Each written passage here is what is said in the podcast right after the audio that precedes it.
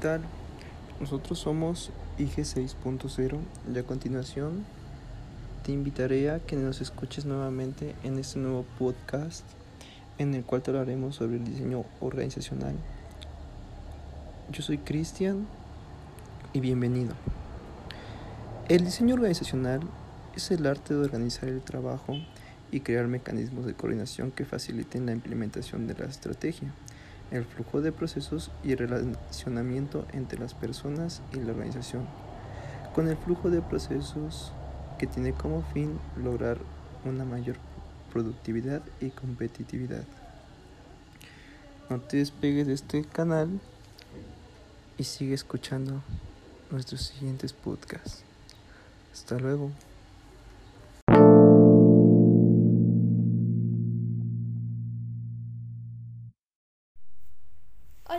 Mi nombre es Jessica Castro y les hablaré acerca del ambiente organizacional, que es aquel que envuelve externamente a la organización y puede afectar de manera positiva como negativa. Para un mayor resultado dentro de la organización es de suma importancia analizar los factores. En otras palabras, el clima organizacional es el conjunto de las sensaciones e impresiones de los colaboradores de una empresa sobre el ambiente laboral. ¿Alguna vez has sentido que los esfuerzos no son reconocidos en una empresa y que hay quejas por todos los rincones? Pues este clima organizacional pesado no es bueno para nadie. La buena noticia es que puede revertirse con el compromiso de los líderes y la ejecución de medidas correctas. Por ejemplo, Google y Facebook son referencias en la promoción de un mejor clima organizacional. Está claro que un clima laboral negativo es capaz de afectar directamente las ganancias de una empresa y su imagen en el mercado. Pero ¿cómo mejorarla? La respuesta está en aclarar las quejas, comentarios y opiniones de todos los miembros de la empresa para comprender cómo estas personas ven a la compañía en la que trabajan. Sin embargo, también es posible y recomendable analizar el comportamiento de estas personas y sus resultados. Pasando al entorno general, conocido como macroentorno, son factores que influyen en todas las empresas, por lo que tienen que estar presentes a la hora de desarrollar su estrategia empresarial. El entorno general se compone por variables políticos. Esas hacen referencia a las leyes, reglamentos y otras normativas que afectan a la empresa, actividad empresarial. Por ejemplo, que es la legislación fiscal que afecta a todas las empresas. Las variables económicas son los indicadores económicos como el BIP. Son las condiciones y tendencias observadas en la economía que pueden influir en las actividades de la organización. Después están las variables tecnológicas. Son los cambios en que la tecnología se ven afectados en el sector, tanto en la parte industrial como en la comercial y administrativa. Por último, pero menos importante, están las variables globales. Se trata de elementos externos al país y a la economía nacional de una organización. Aquellas que realizan importaciones, exportaciones o compiten con empresas extranjeras dentro o fuera del país. Hola, ¿qué tal? Mi nombre es Uriel Dolores García y yo abordaré el tema de entorno específico o entorno de tarea. Las organizaciones se comportan diferentes en los nichos específicos y esto lo denominaremos entorno de tareas. Una de ellas es la competencia. Las empresas que operan en el mismo sector compitiendo por una cuota de mercado pueden llevar a cabo acciones que afecten a sus competidores. Por ejemplo, una campaña de marketing exitosa. Los productos sustitutivos cuando tienen un mercado y sacan un producto, estas cubren necesidades y son dependientes y fundamentales sobre las innovaciones tecnológicas. Los proveedores. Las acciones de los proveedores provocan cambios en el microentorno de las empresas. Por ejemplo, cuando aparece un suministrador que tiene el poder de ampliar el margen sobre costes y aumentar sus beneficios. Por otro lado, los clientes. El comportamiento de la demanda en relación al producto que ofrece un determinado sector supone de una variable importante de su entorno. Por ejemplo, los cambios en los gustos o las preferencias de los consumidores. También les hablaré de las relaciones entre el ambiente y el diseño organizacional. Debido a la certidumbre mental, algunas organizaciones enfrentan ambientes relativamente estables y sencillos. Otras afrontan ambientes dinámicos y complejos. Una forma de reducir la incertidumbre ambiental es mediante ajustes de la estructura de la organización. Cuando mayor sea la incertidumbre, más necesitará una organización la flexibilidad para ofrecer un mejor diseño orgánico. Por otro lado, en ambientes estables y sencillos, los diseños mecanicistas siempre tienden a ser más eficaces.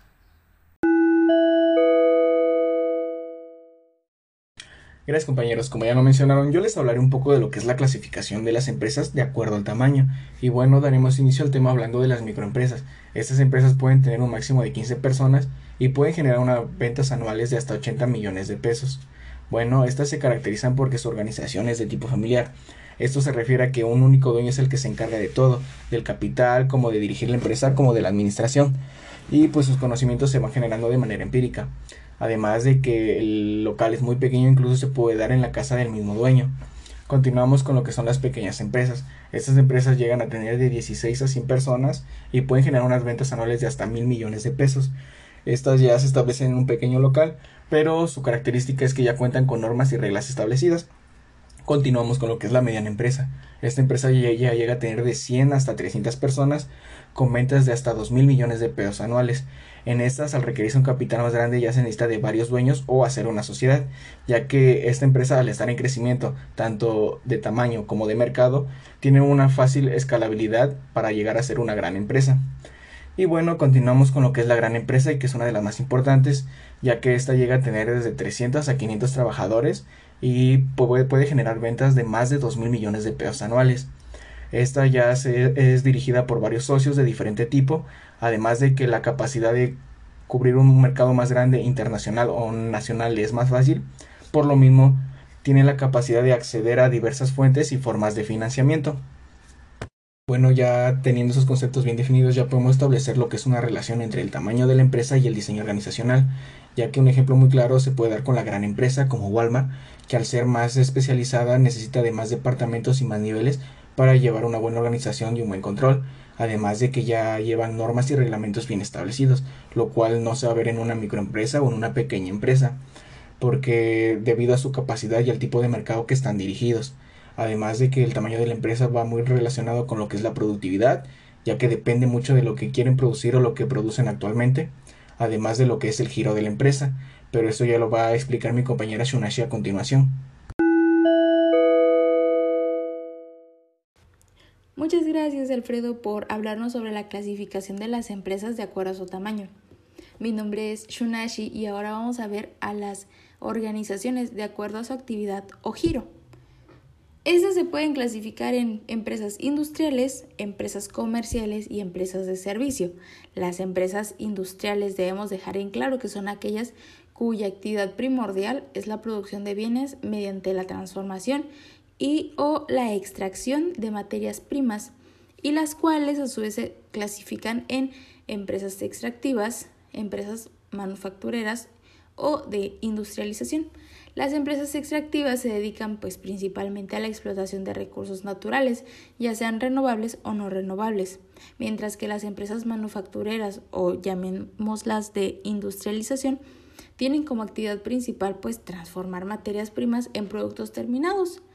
Ahora, las empresas comerciales son aquellas que están intermediadas entre un productor y un consumidor.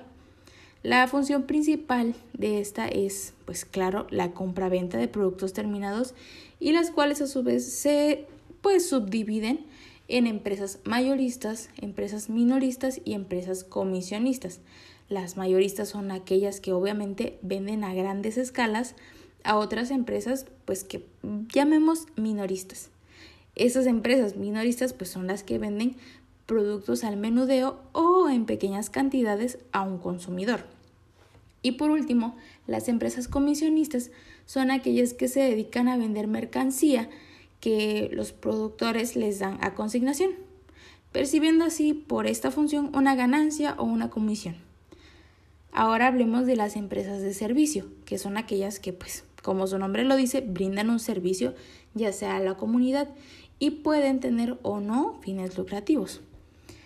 Dependiendo el origen del capital que ellos obtengan, estas se clasifican en empresas públicas y empresas privadas.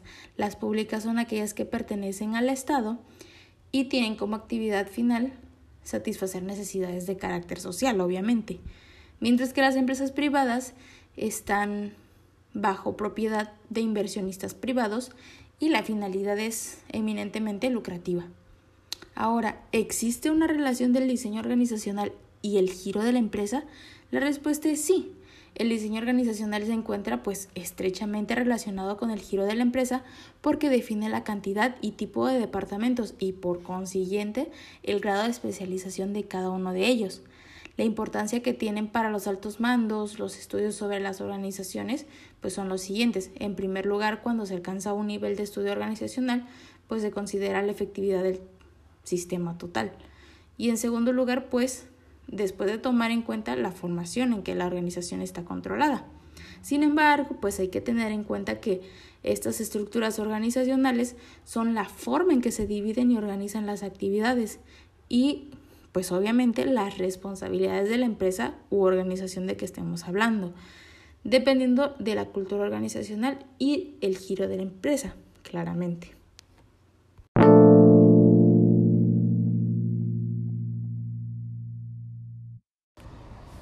Hola, ¿qué tal?